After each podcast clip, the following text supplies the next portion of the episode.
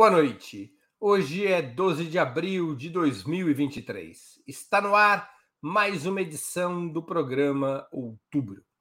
O ministro da Fazenda, Fernando Haddad, em diversos discursos e entrevistas, deixou claro que está no aumento das receitas da União o principal desafio para o novo arcabouço fiscal alcançar resultados primários positivos e impulsionar os investimentos públicos.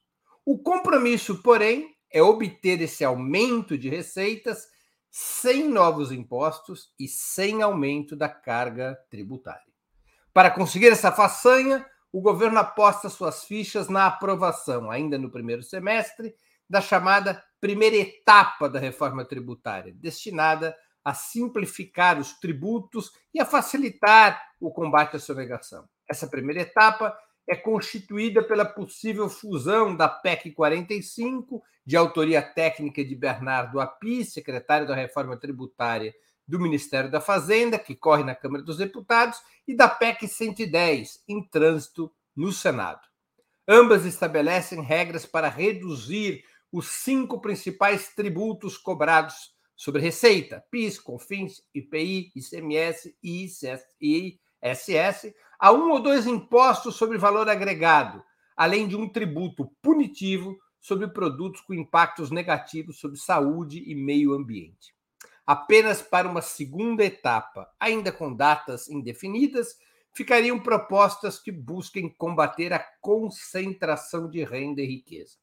O Ministério da Fazenda, além da simplificação fiscal, defende uma ampla revisão dos subsídios concedidos aos maiores grupos empresariais, tributação sobre novos ramos econômicos, como apostas eletrônicas, e retirada de isenções que funcionem como portas para a fraude, como seria o caso da imunidade para importação de mercadorias com valor até 50 dólares, que são enviadas e recebidas por pessoas físicas para discutirmos esse espinhoso tema da reforma tributária.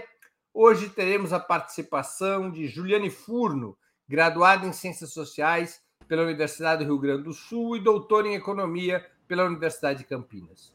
Joana Salem Vasconcelos, historiadora formada pela USP, mestre em Desenvolvimento Econômico pela Unicamp e doutora em História Econômica pela USP.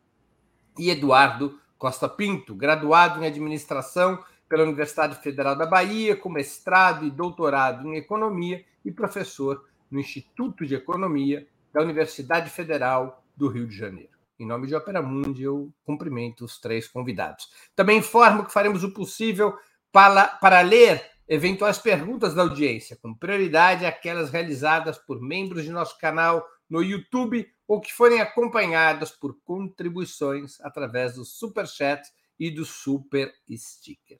Vamos à primeira pergunta. Dentro da lógica de aumentar as receitas para viabilizar o arcabouço fiscal, o Ministério da Fazenda fala em corte de subsídios, combate à sonegação e tributação de novos ramos da economia. Os impostos sobre renda e riqueza, defendidos durante a campanha eleitoral, parecem fora da agenda de curto e médio prazos. Como vocês avaliam o caminho preferido pelo governo para ampliar a arrecadação. Com a palavra, Juliane Forno. Olá, boa noite, Breno, Joana, boa noite, Dudu. É, boa noite a todo mundo que está nos assistindo. Já vou me desculpar, talvez a minha voz esteja um pouco ruim, estou bastante gripada, tossindo, é, mas vou tentar me comunicar da melhor forma possível. É, em primeiro lugar, eu acho que é importante o um, um esforço de buscar um reequilíbrio das contas públicas a partir é, da tentativa de descoberta, e cada vez parece que surgem novas possibilidades de aumento da arrecadação, né? Pelo lado das receitas. A gente parece que sempre conheceu esse debate é, de reequilíbrio das contas públicas a partir da perspectiva do gasto, né? Sempre cortando gastos, quando grande parte do problema, inclusive, da economia brasileira e do próprio déficit primário é, das contas públicas que aconteceu a partir de 2014, em grande medida não era um problema de gasto, mas era um problema de, de depressão de receitas, portanto, era importante encontrar caminhos que recompusesse a capacidade é, fiscal do Estado. Então, acho que é uma iniciativa importante. Sobre o ritmo ou as formas, eu acho que aqui há, um, no mínimo, um descompasso, né, para não dizer um equívoco, em alguma medida, uma desconexão em relação a, ao que foi constituído, elaborado e propagandeado no período eleitoral. Esse debate tem a ver com um outro que talvez a gente faça mais adiante, que é sobre o fatiamento da reforma tributária. Imagino que essa, que essa pergunta vá aparecer. Mas veja, é, essa proposta de encontrar, por exemplo, na tributação é, de jogos de azar, é, do aumento da, da, base de arrecadação tributária, da redução é, dos, dos, dos, subsídios explícitos é, ou da, da, maior fiscalização da sonegação, é, elas né, são propostas importantes é, mas me parece que deveriam vir casadas com outras propostas que estão só na parte 2 da reforma tributária, que eu acho que deveriam ser antecipadas e votadas de conjunto, que é uma parte importante da recomposição da renda do Estado e, paralelamente, da, é, da busca por maior justiça social, né? não se descola que a, a melhora a eficiência da das contas públicas ou a melhora é, da organização do Estado, senão para um Estado prestador de serviços públicos, um Estado melhor equipado para prover uma sociedade de bem-estar social. Portanto, a, a busca por justiça tributária, ela passa necessariamente não só por correção de distorções, mas, sobretudo, por correção de, de distorções tributárias, né? Não é só o problema é, dos subsídios ou o problema da sonegação, mas é o problema do arranjo da tributação. E isso tem, sobretudo, relação com a forma como se taxa no Brasil renda e riqueza.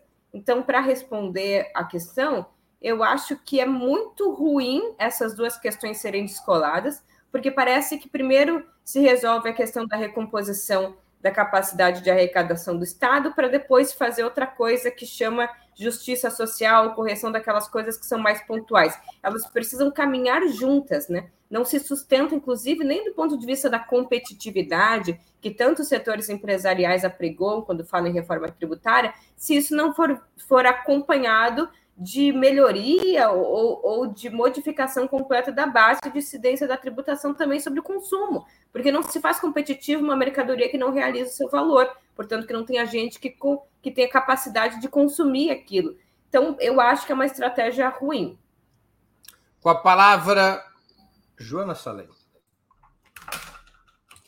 Boa noite a todos que nos escutam, todas e todes. Bom, é, eu acredito que a questão tributária seja uma das mais complicadas da gente discutir, é, e não é à toa que a palavra simplificação tributária é uma das mais faladas, muito embora simplificação tributária não signifique a rigor nada, né?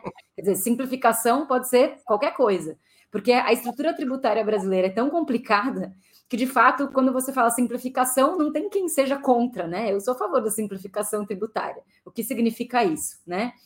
É, eu queria, antes de avaliar o caminho do governo para aumentar a arrecadação, é, pontuar uma coisa super importante que acho que a, ajuda a emoldurar o debate, que é o fato de que a estrutura tributária brasileira é historicamente regressiva, ou seja, o imposto sobre consumo, que são os impostos indiretos, eles têm uma importância maior do que os impostos diretos, que são os impostos sobre a renda. Os impostos que, te, que recaem de maneira equivalente sobre o rico e sobre o pobre são equivalentes, são mais pesados do que os impostos que recaem porcentualmente mais sobre o rico do que sobre o pobre. Né? Isso é uma estrutura tributária regressiva, que não ajuda no processo de distribuição de renda. Na verdade, é regressiva em relação à distribuição de renda. Isso é um problema histórico e é um problema latino-americano. Não por acaso, a velha CEPAL colocava a questão da reforma tributária como topo de prioridades das reformas estruturais para o projeto desenvolvimentista das nações, né? Então, Celso Furtado falava em reforma tributária junto com reforma agrária, né? Eram as duas grandes reformas que iriam alavancar ou, ou, ou abrir as portas do processo de desenvolvimento com soberania nacional na América Latina no velho desenvolvimentismo. Né? Então, é fato que é, é, necessário criar uma estrutura tributária mais progressiva, uma reforma tributária mais progressiva, isso foi dito na campanha eleitoral. Não sei se com qual nível de capacidade de cumprimento dessa promessa. Né? Sobre a, os movimentos do governo para aumentar a arrecadação, eu avalio que é uma tática que está ocorrendo em três movimentos, ou pelo menos o terceiro movimento é, que é, a gente vai ver que pode não acontecer. Mas é, vamos começar do começo. O primeiro movimento do Haddad no aumento da arrecadação são essas medidas discricionárias, né? Que a gente já falou várias vezes sobre elas aqui. Que é, por exemplo, é, ampliar a isen... É, desculpa, é, taxar o comércio eletrônico, né? É, que a gente comentou que não é muito dinheiro, mas que aumenta algo, acho que 8 bilhões combater, é, aliás, taxar as apostas nacionais, as bets nacionais, que também geraria algo de 12 a 15 bilhões, e o maior, mai, o mais volumoso da, do, das medidas discricionárias para aumentar a arrecadação é combater a sonegação no CARF, é aquele fim do voto, é aquele retomada do voto de qualidade no CARF, que vai recolocar as empresas no banco da, dos pagadores, dos, das pessoas que dos, dos pessoas jurídicas que vão recuperar, uh, que vão pagar mais para o governo, né? A gente já falou disso aqui. Então, são medidas discricionárias, algumas que têm um valor fragmentário pequeno e outras que têm um valor fragmentário é, maior para atingir os 150 bi que o Haddad disse que é necessário para que o arcabouço fiscal dê certo. As duas outras etapas, né, a segunda e a terceira dessa tática, que eu percebo, pelo menos dentro da lógica do governo, seria, primeiro, a reforma tributária do consumo, a partir daquela mudança que o Breno descreveu na introdução, e, em terceiro lugar, uma reforma tributária da renda. Se essa reforma tributária da renda vai chegar a termo, a gente não sabe, mas a reforma tributária do consumo aparentemente tem mais possibilidade. Essas três etapas aumentam a intensidade da disputa distributiva. E nesse sentido, para concluir, eu acho que é, é, é, uma estratégia, entre aspas, cuidadosa do governo, porque tenta tenta criar o menor, a menor quantidade possível de conflitos, né, dentro de um tema que é complicado.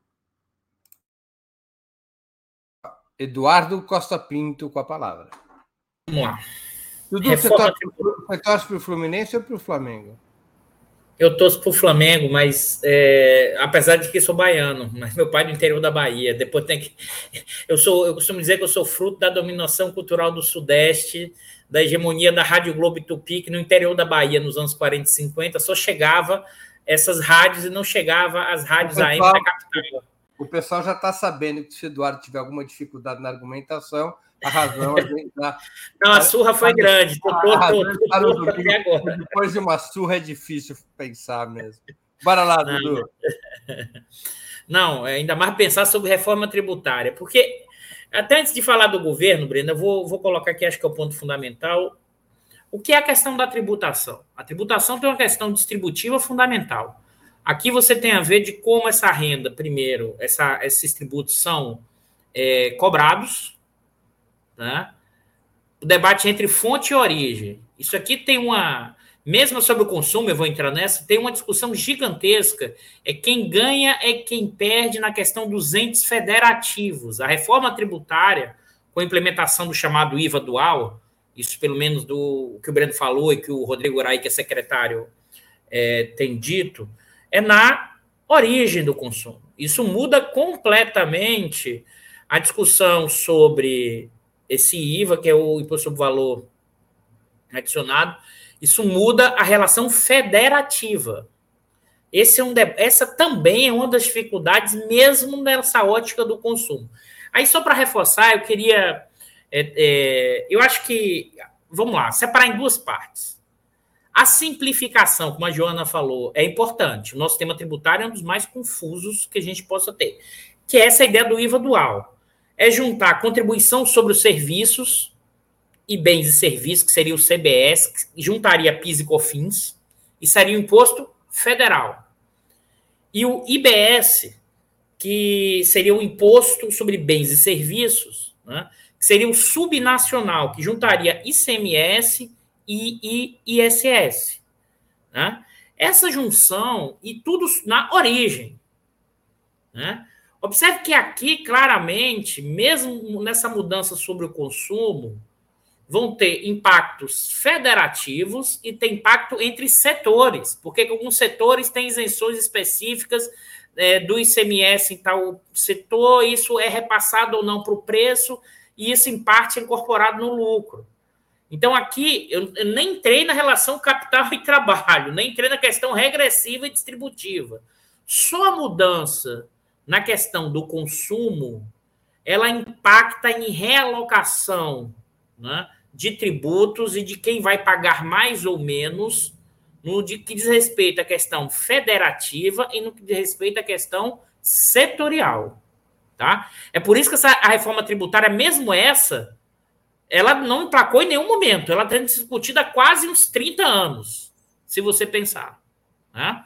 Então, ela já tem um efeito, porque a questão dos tributos, sobretudo aí pelo efeito da origem e do destino, porque aqui tem a questão também de quem é o consumidor e quem é o produtor.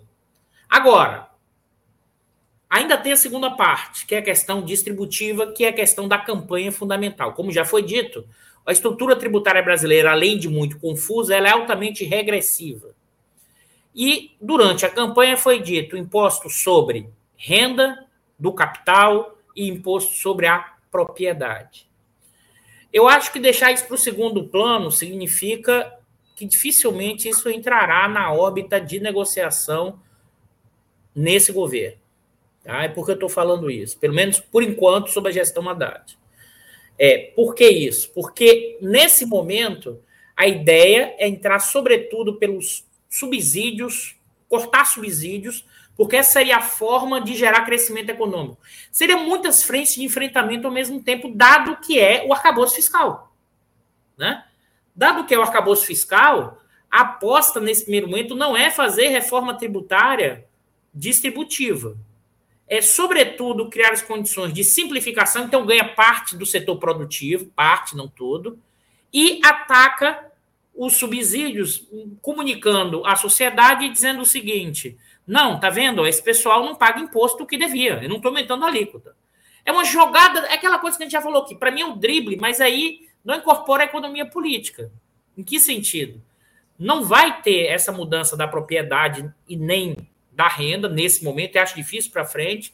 Mas quem diz que esses subsídios serão retirados e que esses setores dominantes vão aceitar facilmente essa, essa pagar mais imposto que vai saber aonde, pessoal? Aqui eu queria chamar atenção para isso quem está nos vendo. A demanda futura é, é um prejuízo ou, ou, redução do lucro no futuro, a depender da situação da luta de classe. Não. Se você paga mais imposto, você tira direto do caixa, da geração de caixa. Isso aqui é uma tensão gigantesca. Acho que o governo, quando faz essa jogadinha, ele vai ficar preso na, na enrascada que ele mesmo criou, achando que ia poder resolver isso meio que tecnicamente. Muito bem, vamos à segunda questão, que vocês três já tocaram, mas que a gente precisa aprofundar. O governo indica, mais do que indica, afirma, que irá operar com o fatiamento da reforma tributária em duas etapas para que a nossa audiência acompanhe da melhor maneira possível. Na primeira etapa, simplificar os impostos, aquilo que a Joana chamou a reforma tributária sobre o consumo, simplificar os impostos. O que interessa a ramos importantes do empresariado. Na segunda etapa, cuidar de melhorar a distribuição tributária, enfrentando a concentração de renda e riqueza. Essa estratégia de dois momentos separados num primeiro momento, aquilo que é de interesse de parte do empresariado. E num segundo momento, que é de interesse das classes trabalhadoras, essa estratégia de dois momentos separados pode funcionar para o país chegar a uma reforma tributária progressiva, pela qual os ricos sejam colocados no imposto de renda, como sempre defendeu e defende o presidente Lula? Com a palavra, Joana Salem.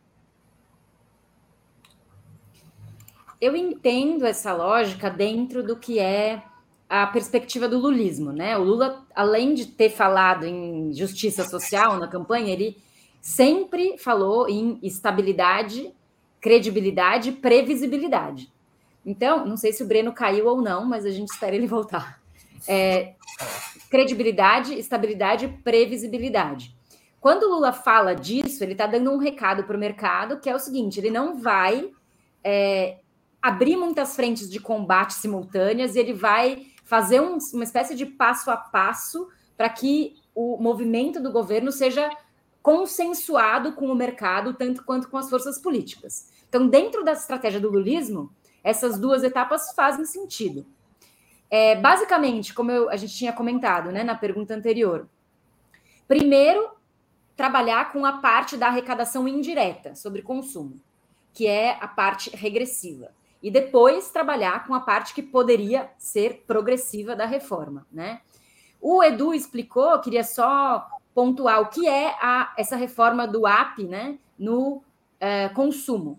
É criar, substituir o ICMS e o ISS por um outro imposto, que chama Imposto sobre Bens e Serviços. E IBS. substituir, é, IBS. E substituir o PIS/COFINS e o IPI por um imposto chamado CBS, que é Contribuição sobre Bens e Serviços. Então, isso eliminaria cinco impostos sobre consumo e criaria dois, né? É, criaria dois novos que são impostos fundidos. É, qual que é o risco de deixar a imposta da a, a, a parte da renda, a reforma da renda, para depois? É o governo perder o fôlego, eventualmente reduzir a arrecadação do consumo, né? Reduzir eventualmente a arrecadação do consumo, embora tenha essas outras medidas de aumento da arrecadação, e não necessariamente conseguir compensar e correr atrás com uma reforma do imposto de renda, né? Além disso, tem um outro aspecto que é o elemento da transição dessa reforma, né? Ah, o projeto de lei que foi aprovado na CCJ, que é o projeto do AP, que é, foi aprovado na CCJ em 2019. Na CCJ diz... da Câmara dos Deputados, né? Isso, isso. É, ele diz que existe um período de transição para que essas mudanças aconteçam, essa primeira etapa do consumo.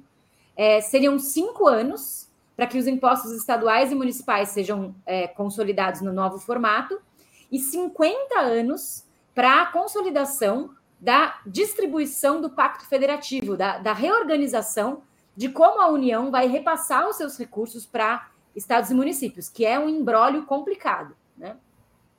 Então, é, falar de cinco anos num, num, governo de quatro e falar ainda mais de 50 anos num país curto prazista, num paradigma curto prazista. Quantos anos o Lula vai ter daqui 50 anos? É, vai, é, bom, se o Lula for eterno e não morrer, né, ele vai ter 130, talvez, não sei.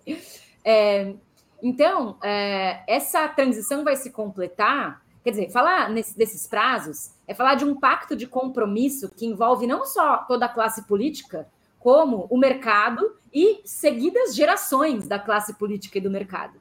Né? Então, é, essa, esse processo de. O Brasil faz tempo que não consegue criar qualquer tipo de pacto político que tenha longa duração. O maior pacto político recente que foi feito até aqui foi o pacto da Constituinte de 88, que está em frangalhos, né? Que já perdeu a validade, que está é, destruído desde 2016 com o golpe contra Dilma e, pior ainda, arrebentado com o Bolsonaro. Então, é, só uma, um último detalhe que eu acho que é importante: é, tem também uma proposta do AP de realizar uma coisa que ele está chamando de cashback para pobres, que é ele chama, ele fala o seguinte: em vez de desonerar o produto, desonerar a pessoa. Isso seria na esfera do consumo. Né? Então, em vez de tirar o, o, por exemplo, tem um pacote de arroz, um quilo de arroz, em vez de tirar o, o imposto sobre esse quilo de arroz, tirar o imposto sobre o quilo de arroz quando for comprado pelo pobre. Isso seria uma estratégia de inserir elementos progressivos dentro do campo regressivo da reforma, certo? Porque você taxa diferentemente pobres e ricos, mas pelo consumo. O problema é operacionalizar isso. Então, a ideia é até boa. Porém, como vai operacionalizar numa economia que tem 40% de trabalhadores informais que sequer recebem, né, que sequer recebem dentro da formalidade? E as, a economia popular que vai é, que passa tudo por fora das, dos registros da Receita. Então, operacionalizar isso é, é, quase impossível, eu acho. Eduardo Costa Pinto, com a palavra. Vamos lá. Eu acho que tem um desenho de um modelo da equipe econômica é, de fazer na segunda etapa. Porque qual é a aposta? Vamos lá, qual é a aposta? Estou dizendo assim, o modelo que eles, ideal, o modelo que eles idealizaram para pensar. Estou tentando fazer esse exercício aqui. Tá? Então, primeiro, eu fiz o arcabouço fiscal, que basicamente ele depende do quê? Do aumento da receita. Tá? Dado esse aumento de receita, para aumentar essa receita, eu tenho que fazer o quê? Uma reforma tributária. Que essa jogadinha é sempre assim, olha, eu agrado parte do mercado com a simplificação e eu tiro os subsídios. Então, o que é que isso gera? Aumento da receita tributária. Como aumentou aumento, como gerou aumento da receita tributária, vai ter feito crescimento, emprego e renda, a economia cresce, os capitalistas também vão ganhar dinheiro com isso. Aí, numa segunda etapa, né, eu consigo cobrar mais tributos dele porque eles estão mais ricos. Sim, é, é, nesse sentido de funcionamento, tem uma lógica por trás desse argumento. Mas que eu acho que é uma, uma lógica, em certa medida, tecnocrata. Como é que entender esse meio do caminho? Como é que isso vai ceder nesse processo? Como essa, como essa, essa burguesia vai reagir ou não? Será que vai ser possível passar essas dinâmicas? Eu, eu acho é, realmente que colocar para a segunda etapa na configuração atual é, é que dificilmente isso conseguirá passar no futuro durante o governo Lula. E aí, qual o problema disso? Qual o problema disso? Se você não tem crescimento econômico você não consegue gerar arrecadação, a economia não vai crescer no patamar significativo para reduzir o desemprego, a miséria né? e a precarização como vivemos hoje. Se você não coloca o rico no imposto de renda, seja pela, pela renda ou pela propriedade, esse andar de baixo, que é o que apoia Lula, as pesquisas mostram isso, foi na campanha, foi na eleição e foi agora. Ele olha esse padrão e fala assim: peraí, peraí, é o quê? Aqui simplificou um pouquinho, mas os caras lá em cima continuam ganhando muito, e eu botei alguém, em certa medida, para mudar. Aí eu acho, Joana, assim, eu acho que isso é mais hoje com a característica do próprio Haddad. Eu acho que o Lula, nem o Lula atual se na minha leitura, ele encaixa, o Lula pessoa se encaixa no lulismo que ele mesmo criou. Eu acho que nesse sentido ele ele ele ele está muito mais percebendo da necessidade de fazer um radicalismo maior, o radicalismo para os padrões do Lula, tá? É bom deixar isso claro. Mas o que? Ele é contido por esses elementos. Não, não, vamos voltar aqui, vai dar, vai dar para negociar, vai dar para crescer, porque é, eu acho que nesse sentido o Haddad, o que ele, que ele configura, o que ele representa, as, as conexões, com, assim, a, a lógica de olhar essa questão tributária e fiscal está muito mais próxima. O Haddad é muito mais hoje uma figura do lulismo do que o próprio Lula na sua, do seu olhar para a realidade hoje. Eu acho que o Lula empurra muito mais para um, um campo da esquerda do que o próprio Haddad. Então, eu acho que se depender dessa trajetória, sendo direto, não vai passar e não vai ter muita dificuldade de mexer, sobretudo, que eu acho fundamental, é sim a renda sobre o, o, imposto sobre a propriedade, mas é sobretudo sobre a renda do capital. Porque sobre a propriedade, os estudos mostram que há muitas formas de burlar fundações, coisas do gênero, e, e sobre a renda do capital, não. Essa é muito mais fácil de pegar, e essa é, é um dos elementos fundamentais para melhorar a distribuição de renda. Com a palavra, Juliane Furno. Bom, eu concordo muito com a Joana e com o Dudu. Eu acho que no frigir dos ovos é, me posiciono é, como alguém que tem resistência e acha que a priori é, é muito ruim votar a proposta da reforma tributária separada. Eu não vi a argumentação é, para isso, então talvez precisaria consultar, mas, mas de partida acho que em primeiro lugar, não é viável politicamente, pensando né, nas grandes propostas que esse governo é, se propôs a fazer, na morosidade, no ritmo do Congresso, é, tal qual a gente conhece, é, que seja possível a votação em dois tempos de uma reforma tributária, sabendo inclusive do desgaste gradual que vai se estabelecendo com o governo no passar né, do período da lua de mel, do primeiro ano, sobretudo com as eleições é, do ano de 2024. Enfim, as coisas vão dificultando no Congresso. Eu acho que o melhor teria sido aproveitar esse momento. Eu acho que mais do que a dificuldade operacional, eu acho que não convém separar a reforma tributária. Eu acho que o processo de simplificação da estrutura tributária, ele, embora seja muito importante, eu acho que às vezes a gente despreza um pouco a, a importância tamanha do que é simplificar o sistema tributário brasileiro.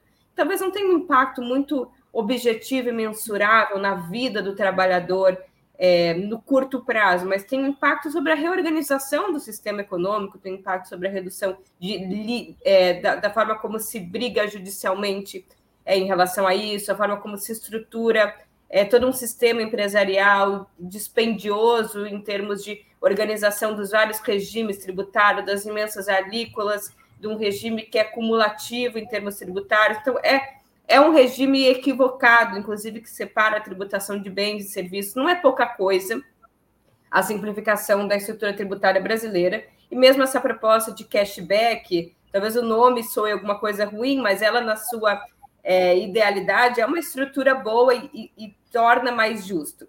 Mas isso não é uma reforma. E isso seriam melhorias e uma adaptação do sistema tributário para as melhores práticas internacionais.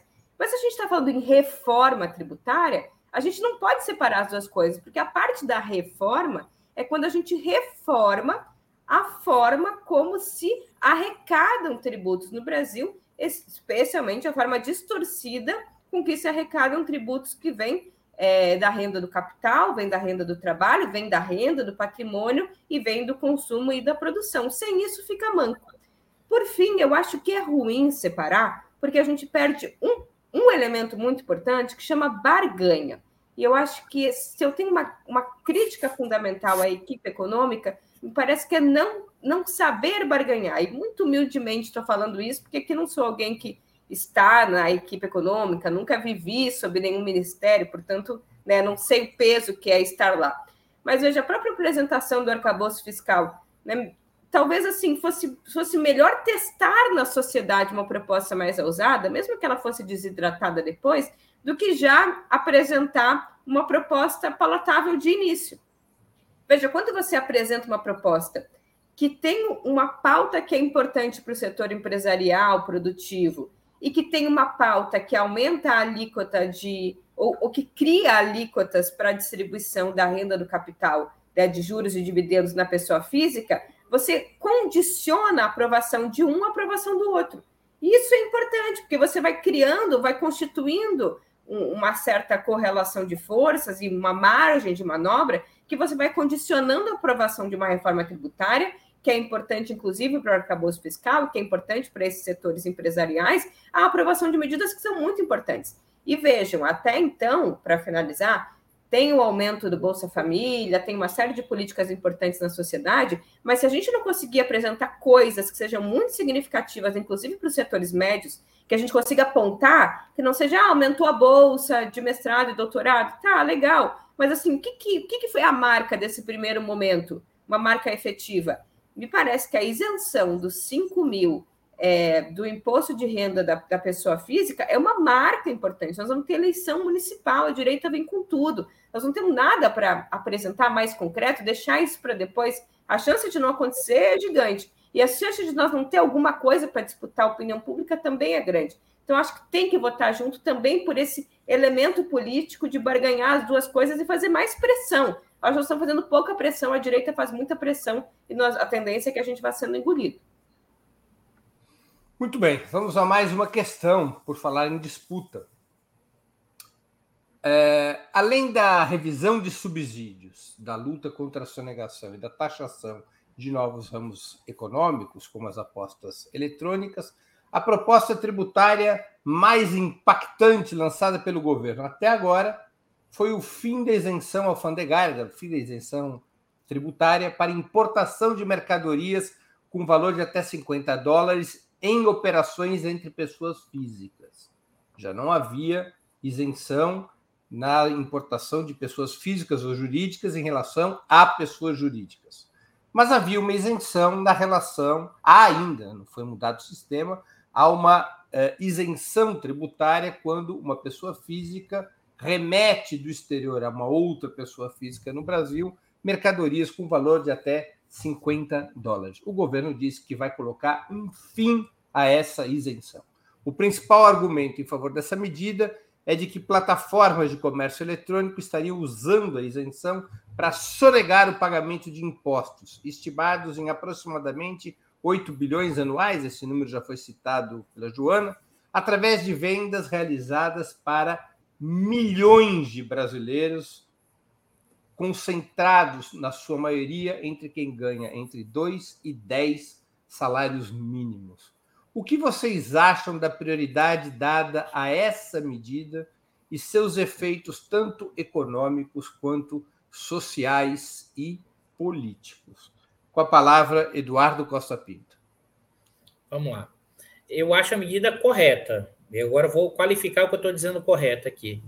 É, não acho que essa deve ser o foco da discussão, né, como elemento importante da arrecadação ou das dimensões tributário. Não, esse não pode ser o, o eixo, isso é para estar o acessório na história, mas esse é o elemento importante. Por que eu acho que é o elemento importante? Porque isso aqui é sim um elemento de como as plataformas é, operam, isso gera uma importação muito grande de, de produtos manufaturados, e se você está querendo reconfigurar é, essa, essa questão industrial, esse é um, essa é uma chave que tem que parar. Agora, Vamos qualificar o que eu estou dizendo. Isso não pode ser o elemento fundamental de destaque da reforma. Agora, dois. Qual é o efeito disso politicamente? Eu fico me perguntando sobre isso dentre esses dois e dez salários mínimos. É porque a gente meio que esquece, né? Assim, é, é bom botar essa escala. Na sociedade brasileira, metade da população per capita, metade, tá? 100, 100 milhões de pessoas, ganha no máximo mil reais. Na hora que você bota isso nessa escala, um andar de baixo, 50% mais pobres, não está nessa escala. Tá? É evidente que isso vai pegar uma classe média média e uma classe média baixa. Tá? É, eu, eu, Breno, assim, eu tenho uma hipótese sobre isso. Eu acho que esse governo vai tentar vários caminhos para trazer de volta essa classe média, mas ela não voltará. Ela não voltará porque tem uma dimensão. É, porque a escala que ela gostaria é uma coisa muito grande e acho que não terá.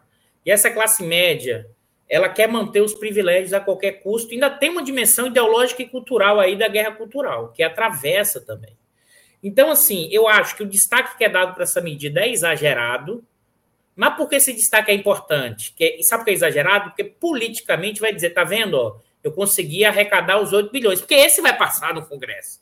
Porque se não tem no Congresso ninguém que vai representar o lobby desses interesses para impedir, pode até ter, mas numa escala pequena. A questão dos jogos de azar também não é uma coisa que pode passar mais fácil. Você está ressaltando coisas que vai ser mais fácil politicamente de aprovar. Ninguém falou, deixou claro, o Haddad soltou lá um petardo e disse assim: olha, nós vamos reduzir o subsídio das 300 maiores empresas brasileiras, por exemplo, nessa junção ICMS e pagamento de impostos. Mas ele não falou isso fortemente, claramente. Ó, vocês já pararam para olhar uma coisa, eu vou dizer assim: vocês olham lá o balanço da empresa, né? você olha o balanço de determinada empresa. Aí você vai lá no balanço contábil, tá lendo lá imposto, imposto de renda pessoa física. Mas vocês já pararam para olhar no caixa da empresa quanto é que ela realmente pagou de imposto? A líquida de 34% efetivamente é muito menor. É muito menor. Né? Agora, isso é um enfrentamento de tirar dinheiro do caixa da grande empresa. Eu desconfio, Breno, que esse pessoal vai até tentar.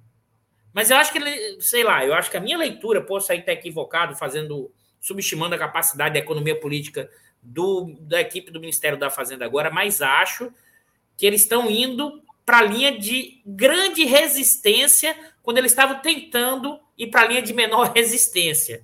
Para o plano dar certo, inclusive. Porque se ele não, não aumentar essa arrecadação, a economia não vai decolar, porque depende desse ajuste para ser o, o motor de arranque para gerar crescimento. E aí, o próprio partido, o próprio Lula, vai pressionar para dizer: opa, o arcabouço não gerou crescimento e emprego. E aí, vai fazer o quê? se não vai vir pelos impostos? É isso que eu queria colocar nessa discussão. Com a palavra, Juliane Furno. É, o, o, Eduardo falou uma coisa importante, assim, toda essa discussão sobre tributação de, de renda e riqueza, sempre tem que olhar o que é nominal e o que é efetivo. Às vezes parece que há uma alíquota muito elevada sobre o capital, que é a alíquota nominal, mas o efetivo é muito menor. Mas só um detalhe, assim, porque eu já vi economista muito famoso, bambambam, bam, bam, errando isso em artigo de folha é, de jornal e é, e é feio. Né? Mas que bom que o Eduardo falou antes, eu, eu achei que eu ia ser aqui alguém para contrariar, mas eu concordo com ele. É, e, e, hoje eu até fiquei bastante surpresa, assim, porque a repercussão né, é, sobre essa notícia foi bastante ruim, assim, né? Abriu o Twitter, o Instagram, é, os, os, grupos de WhatsApp e, e, assim, né? Parece de uma hora para outra, claro, aqui estou olhando a medida em si, depois vou comentar os impactos econômicos e sociais, mas que a gente virou defensor do livre comércio, do livre mercado. Eu acho que não está errado na idealidade medidas é, que taxem importa... na, verdade todas as importações são em alguma medida taxadas, né? Essas são, são políticas importantes de estabelecimento de relações comerciais e várias formas de taxação, alfandegária e não alfandegária, que um país estabelece com as suas relações comerciais com, com outros países. Isso é importante é também para uma certa é, fuga de, de, capitais e divisas. É, é importante para a gente pensar um projeto de reindustrialização do país, isso é importante quando a gente pensa um setor que tem um certo desenvolvimento e competitividade, que é o setor têxtil. Então, assim, não é, é, é desejável que exista empresas como a Shein, como a Shopee, que tenham acesso privilegiado através do não pagamento é, de nenhuma tarifa de importação ao mercado brasileiro, é, numa competição desleal é, com a importação de mercadorias né, extremamente baratas, drenando uma série de recursos aqui da nossa poupança domésticas que vão para fora a título de importação dessas mercadorias.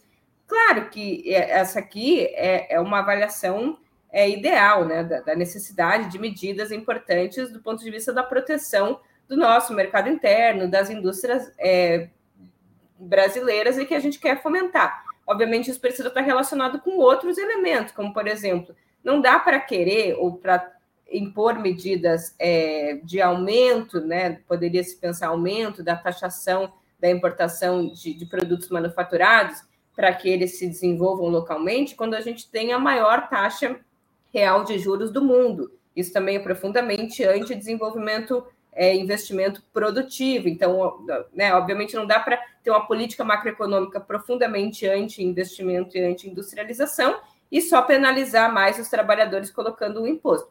Agora, o que, que eu acho que é o problema, para finalizar?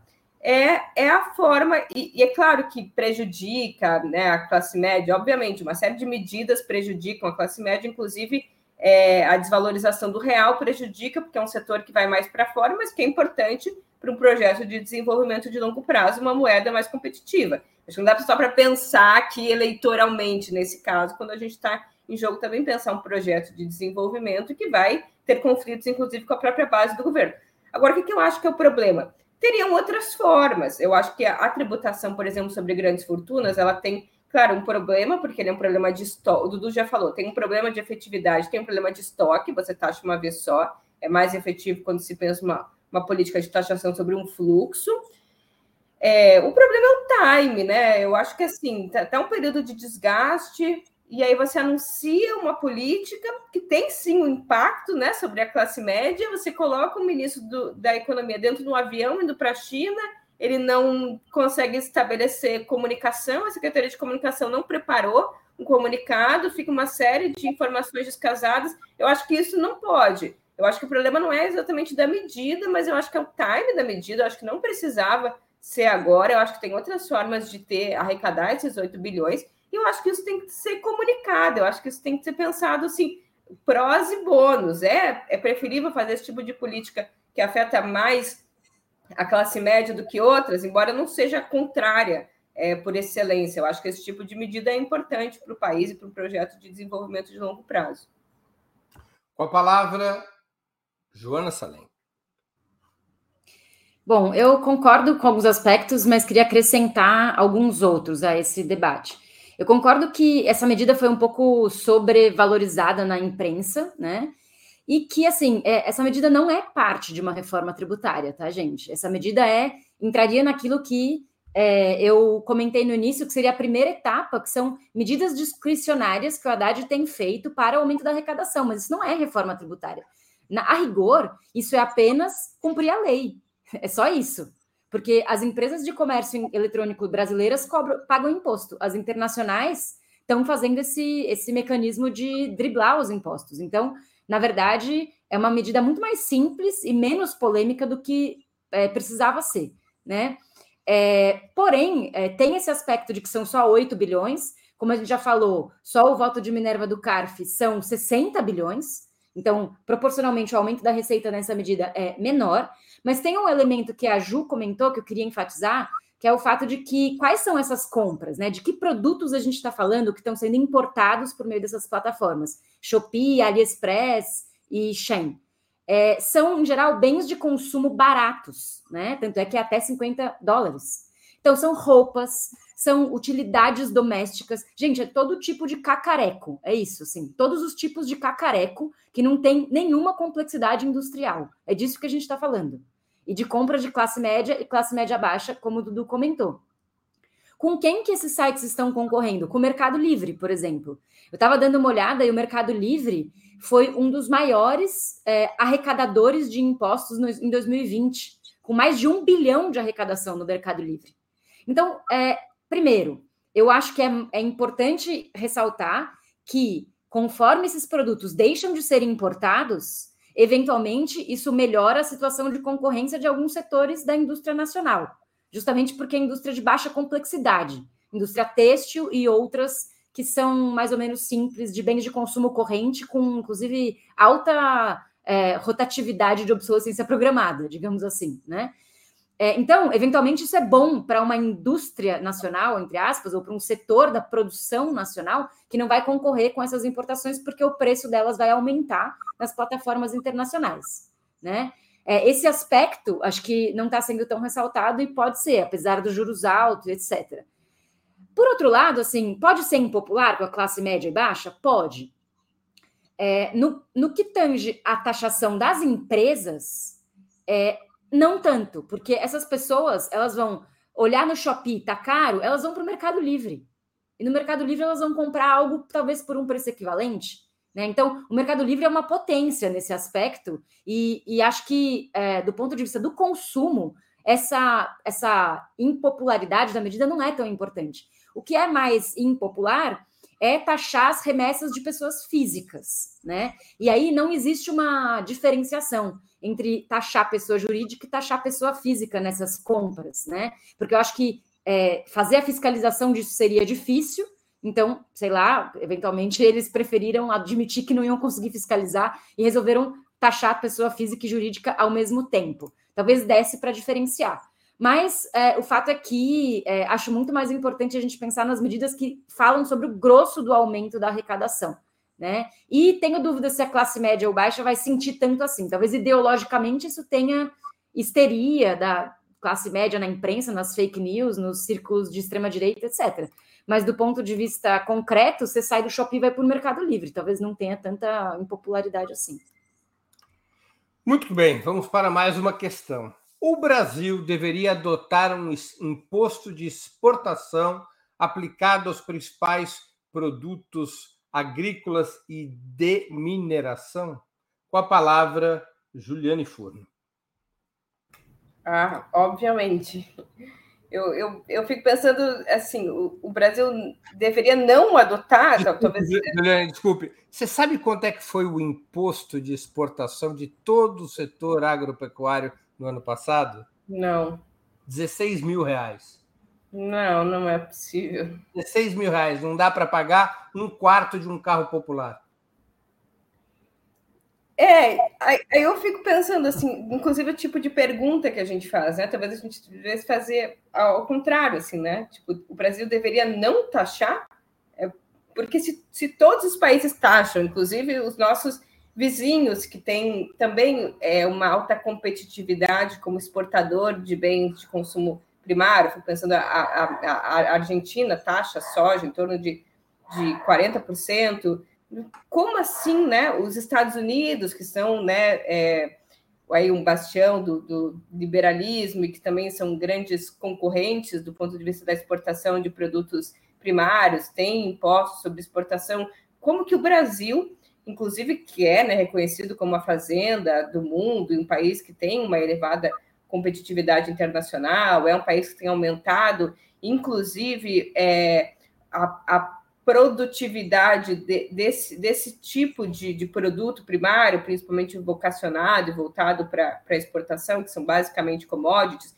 Inclusive, é um dado importante levar em consideração o avanço da área plantada para milho e para soja, em detrimento de áreas anteriormente utilizadas para arroz, feijão, mandioca e outros produtos que são próprios da cesta alimentar, e inclusive avançando na fronteira agrícola para outros locais que não eram locais de agricultura e também de, de, pecuária, se a gente for levar em consideração a exportação é, maciça é, de carne, né, também nesse modelo de commodities, é um, um absurdo aí sim o potencial de arrecadação tributária que a exportação, né, um imposto de exportação sobre esses bens lograriam sobre a sociedade brasileira, é, fazendo com que o agronegócio ele gerasse muito mais externalidades positivas e efeitos encadeadores na sociedade brasileira, na economia do país, é, em relação ao que hoje ele gera. Né? O, o agronegócio é, é, apesar dele ser bastante predominante, um dos setores econômicos mais importantes do Brasil, ele em alguns momentos é quase como se fosse uma economia de enclave, porque está muito ligado ali a, a, uma estrutura territorial, mas ele gera pouco retorno em termos de arrecadação tributária, tanto pela isenção é, dos impostos de exportação, é, quanto pelo próprio imposto territorial rural, né, que é um imposto extremamente defasado. Esse sim também deveria ter um tratamento especial na, na reforma tributária, um imposto autodeclaratório, é um imposto que não leva em consideração a produtividade da terra, é, é um imposto que, inclusive, só para também dar um dado, é, o imposto territorial rural no Brasil, ele arrecada por ano para os cofres públicos da União menos do que o IPTU da cidade de São Paulo, né? Então, é um imposto altamente subestimado do ponto de vista da, da, da, arrecadação.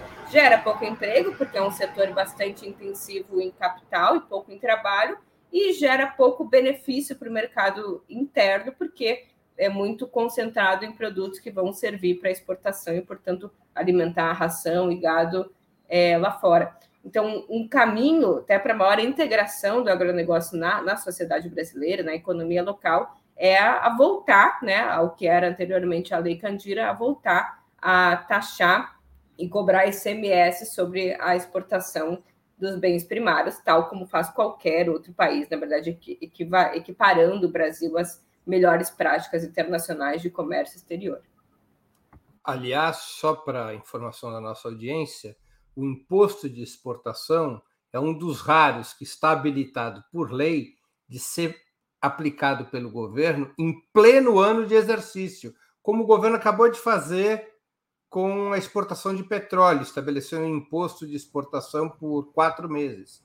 O Isso, governo pode aplicar o imposto de exportação imediatamente, até 30%, sobre qualquer setor da economia. Com a palavra, Joana Salem.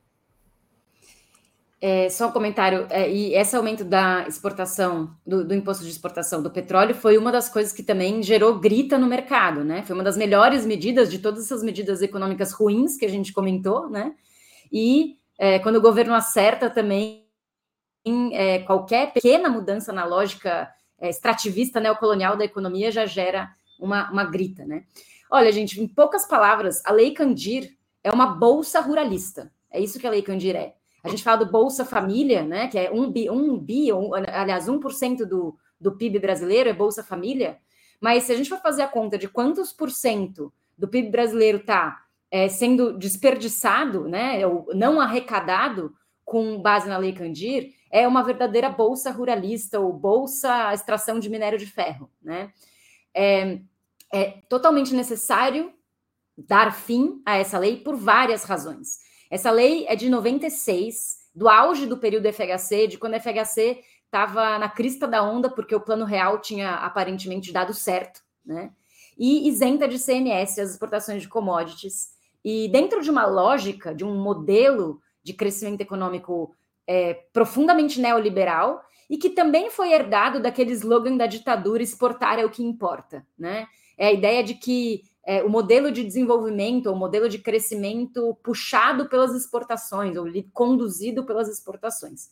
É, eu estava dando uma olhada, é, pesquisando um pouco esse assunto, e em 2017, a Lei Candir fez com que o Estado brasileiro deixasse de arrecadar 25 bilhões em um ano. Né? Então, é realmente muito dinheiro, é, sobretudo em cinco estados: Rio, São Paulo, Minas, que é, não arrecadam de 4 a 5 bi ao ano, e Rio Grande do Sul e Mato Grosso, que não arrecadam de 2 a 3 bi ao ano. Né?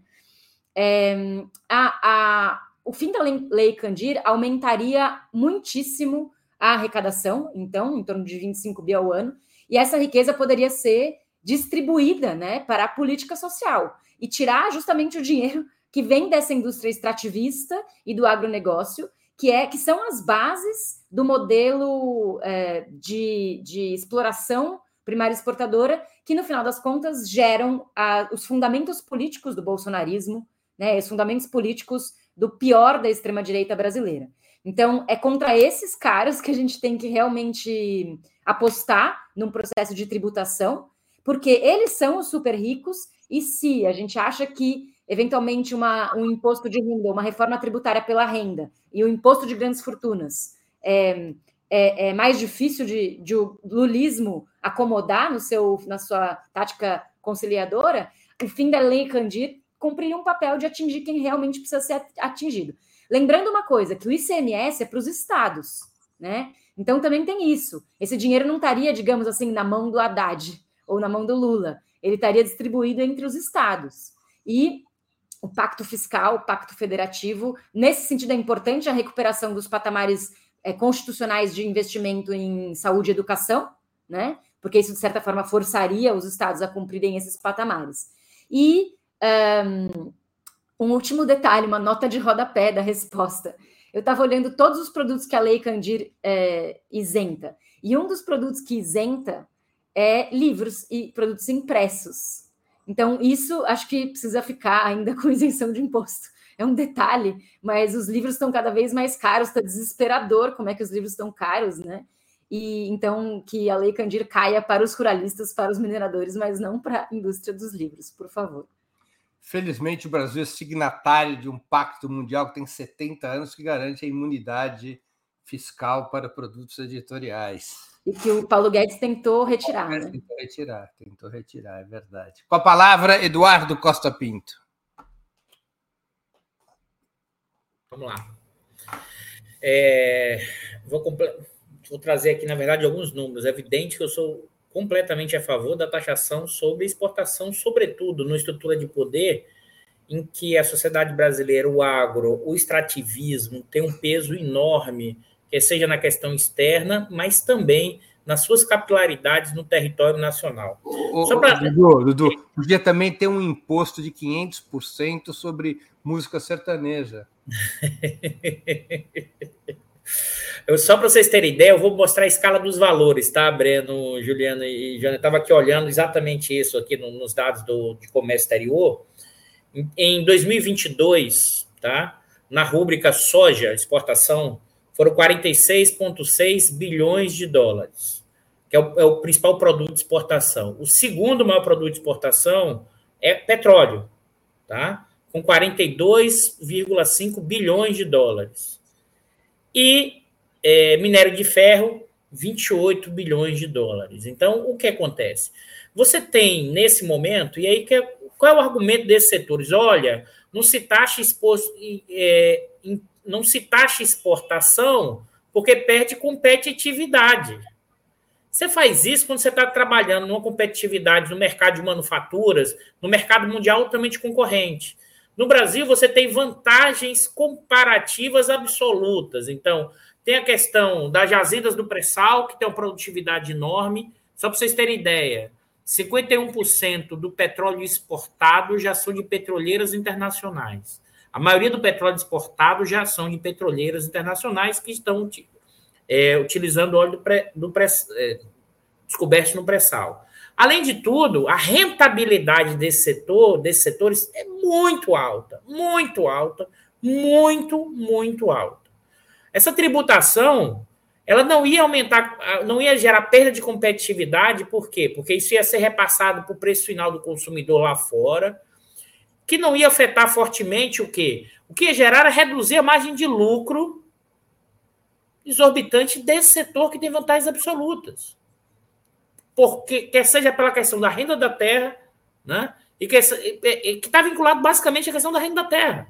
Esses setores dominantes, eles são, inclusive, segmentos da sociedade brasileira, nacional e estrangeiro, que operam na periferia como enclave ou como completamente desvinculado territorialmente com o resto da nação. No máximo, com seu território, nesse caso que o Breno falou, com determinadas regiões e o que o resto que se exploda. Então, tributar a exportação de commodities, sobretudo desse tipo de bem, não. A gente continua competitivo, né? O lucro desse pessoal seria ainda alto, né?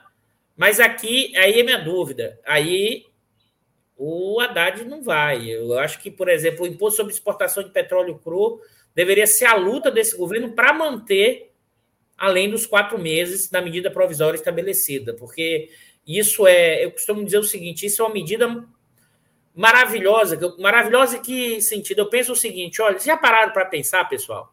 A reoneração dos tributos. Metade dessa reoneração, quem pagou foi as petroleiras. Os caras já são bilionários. Cara que está lá na sua moto no entregador, ele deixou de. Ele ia pagar, porque é imposto sobre o consumo. Mas uma parte quem pagou foi quem? as grandes petroleiras que ganham bilhões, bilhões, e seus proprietários que ganham bilhões, bilhões, bilhões. É nesse sentido que a gente tem que pensar a, a reforma tributária desse governo progressista. Vamos à última questão. A gente vai passar um pouco da uma hora hoje, mas o tema é realmente complexo. Última questão, que ela é importante. O novo, acabo... Opa, o novo arcabouço fiscal permite que seja cumprida a promessa de campanha feita pelo presidente Lula de isentar do imposto de renda quem ganha até 5 mil reais mensais? Ou seria imperativo uma reorganização das alíquotas do IR para tributar mais fortemente os contribuintes de renda mais elevada? Com a palavra, Joana Salem. É, bom, vamos lá. A, a, alíquota, a tabela da alíquota do imposto de renda não era alterada desde 2014. Né? Então, a gente estava quase 10 anos com a alíquota congelada, o que vai esmagando cada vez mais quem ganha menos, né? E vai liberando as pessoas que ganham mais para, é, enfim, é, cada vez mais estarem na mesma faixa de imposto de renda sem nenhum tipo de reajuste, né? É, só é possível dobrar a fatia da sociedade que está isenta do imposto de renda, ou seja, por que dobrar, né? Porque atualmente é, são aqueles que ganham até R$ 1.900 que estão isentos. A partir do ano que vem, de acordo com uma medida desse ano, né? Dentro dessas medidas discricionárias que eu falei, é, vai aumentar a isenção até aqueles que ganham 2.600, mais ou menos. Então, aumentou a fatia dos isentos, né? É, aumentar a isenção para aqueles que têm até 5 mil seria dobrar o valor dos salários daqueles que vão estar isentos. Dobrar essa fatia é ab absolutamente necessário, mas vai gerar uma perda de arrecadação de 21 bilhões. E se o governo está nesse movimento de aumentar a arrecadação, porque o próprio governo criou um arcabouço fiscal, cuja força motriz é o aumento da arrecadação, isso gera contradição. Como resolve essa contradição? É fácil. Imposto sobre grandes fortunas, chama a esquerda valendo, né? A esquerda valendo, é, desde o, a Constituinte de 88, coloca isso como bandeira prioritária, primeiro ponto, né? É, a Forbes fez uma pesquisa que consultou a população brasileira sobre o que pensa sobre o, a taxação de grandes fortunas. E 65% da população brasileira é favorável a taxar grandes fortunas. Tá aí uma questão muito mais simples, do que ficar debatendo esse embrólio do comércio eletrônico que gera pouca receita e que ainda gera uma confusão, porque as pessoas acham que elas vão pagar mais e não necessariamente elas vão. Né? É, 65% da população já é a favor de taxar grandes fortunas. Mais alguns por cento se faz uma boa campanha de comunicação e se convence, né? E o que significa taxar grandes fortunas? Isso não é uma medida, grandes fortunas é uma é, subjetividade, né? O que é grandes fortunas? Então depende um pouco de qual é a, a, o recorte. Mas se se define as grandes fortunas como, por exemplo, 5 mil, é, mil salários mínimos, 5 mil salários mínimos, que seria aproximadamente 60 milhões de reais, se obtém uma certa arrecadação né? Seria uma arrecadação máxima, digamos assim, ou, ou melhor, mínima. Mas é possível estabelecer grande fortuna num patamar mais baixo. Então, é, no Brasil, existem é, 70 mil pessoas que têm mais de 20 milhões de reais. 70 mil pessoas. Se essas 70 mil pessoas que têm mais de 20 milhões de reais fossem taxadas a 3%, essa arrecadação, o aumento da arrecadação seria de 48 bilhões de reais. Ou seja, se 70 mil pessoas de um país de 200 milhões de pessoas fossem taxados a 3%, a arrecadação seria mais do que o dobro do que a perda é, gerada pela isenção, né? Então, a gente aumenta a isenção, isso é bom para os pobres, mas para resolver esse problema de arrecadação, precisa taxar grandes fortunas. Eu acho que essa é uma bandeira absolutamente prioritária. O Breno, em geral, deixa as perguntas principais para o final, eu já reparei isso. Então, acho que é por isso. A gente tem que falar do imposto das grandes fortunas. Isso é a prioridade absoluta dessa discussão, na verdade, né? Chegou no final, mas é sobre isso que a gente tem que falar o tempo inteiro. E é, acredito que no, no frigir dos ovos é isso e o mais importante como, como estratégia. Lembrando só que a Argentina criou um imposto sobre grandes fortunas em 2020, que taxou todos os ricos com mais de 10 milhões de reais. Eu estou falando de taxar os ricos com mais de 20 milhões de reais no Brasil. E já daria muito dinheiro. Com a palavra, Eduardo Costa Pinto. Bom, é, concordando com a Joana, eu só realmente acho, Joana, assim, é, eu, eu orientei uma vez uma tese da discussão do grande fortuna. Acho que é um, um imposto importante, mas acho que o nosso principal processo arrecadatório é o imposto sobre a renda do capital, porque a gente tem um fluxo contínuo. Acho que é, é mais fácil da gente construir um instrumento, é, até para essa classificação, isso ganha, é, cria uma dificuldade enorme, vamos dizer assim. O que é que, gente, o que, é que vai ser o bilionário nesse processo? tem fugas, evasões enormes, é, dificuldades até de mensurar isso, e seria de uma vez só. Eu acho que se a gente, com uma prática de colocar a questão da renda sobre o capital, é, eu acho que é, os, torna mais factível o instrumento para a gente gerar, vamos dizer assim, um processo distributivo significativo. Eu acho que a gente está num, numa configuração, eu acho que esse, esse, esse ponto que na questão da reforma tributária e dos efeitos dessa mudança, é, a gente está no momento em que sinaliza que a gente não vai ver uma trajetória muito alvissoreira nesse ponto. Eu acho que a gente vai ter complicações para avançar. É, e aí a gente perde o foco, como você bem disse, Joana. Eu acho que para a gente reconfigurar essa situação, tem que ser um avanço na questão da renda sobre o capital. Tá? Acho que esse é um, um, um, elemento que a gente tem que, tem que avançar de forma significativa, mas acho que não. Isso acho que vai ficar para o segundo plano. A gente vai ter uma dificuldade de avançar nesse processo. Acho que é isso bem. que eu. Com a palavra, Juliane Furno. Bom, vou ser rápida. Eu não fiz os cálculos, então eu não sei se é possível estabelecer o arcabouço fiscal mantendo ou, ou, ou, fazendo a política de isentar a população que ganha até 5 mil reais de IR. Mas me parece que essa conta não fecha.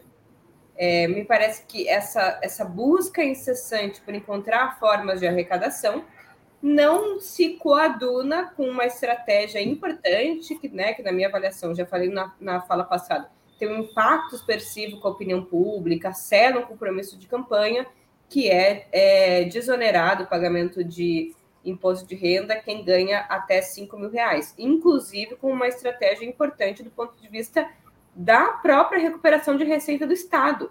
Porque, veja, quem ganha até 5 mil reais e não vai ter taxado na fonte imposto de renda é, ali na fonte, vai usar esse dinheiro não para guardar, quer dizer, é um dinheiro que não vai ficar retido, que vai se transformar integralmente em salário e que, em função das enormes carências que a gente tem, do enorme custo de vida que é viver no Brasil, vai transformar esse recurso em consumo, portanto, vai movimentar é, o comércio, os serviços que são altamente tributados no Brasil e, portanto, vão, inclusive, criar condições para o aumento da receita tributária do Estado. Talvez até tenha um impacto expressivo, né? É não só o impacto líquido da perda de arrecadação tributária, mas também o impacto de aumento da arrecadação de forma indireta através do, do impacto sobre o consumo é, da disponibilidade dessa renda diretamente na mão do trabalhador.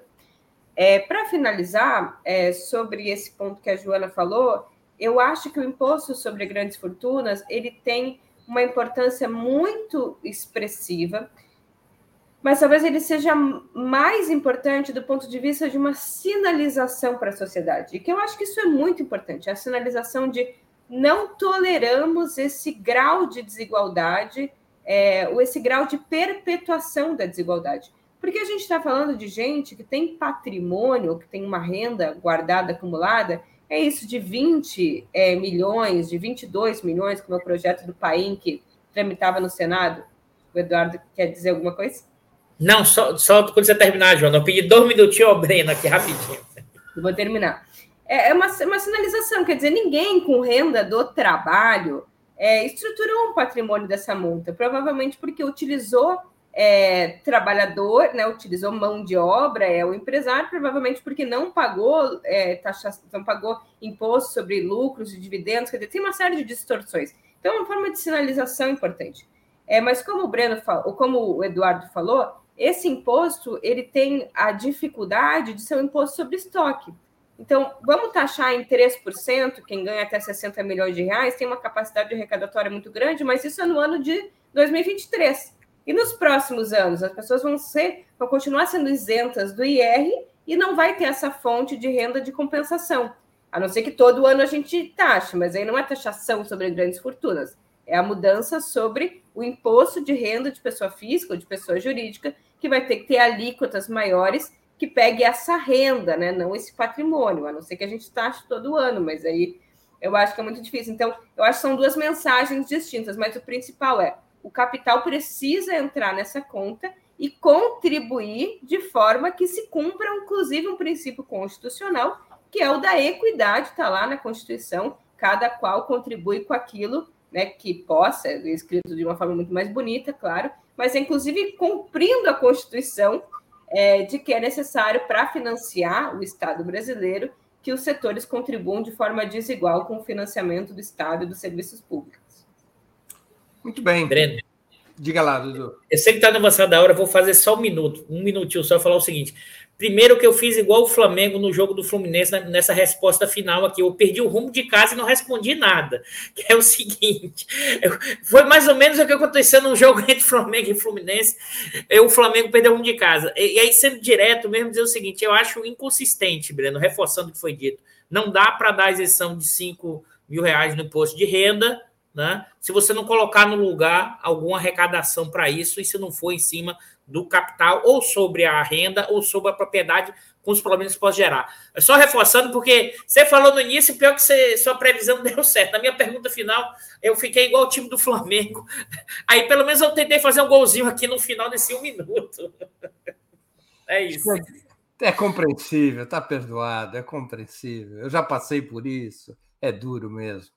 Chegamos ao final de mais uma edição do programa Outubro. Conversei hoje com Juliane Furno, Joana Salem e Eduardo Costa Pinto. Outubro, como vocês sabem, é um programa que é transmitido ao vivo de segundas às sextas-feiras, sempre às 19 horas. Muito obrigado aos convidados e à audiência. Boa noite e boa sorte a todos e a todas. Tchau, tchau.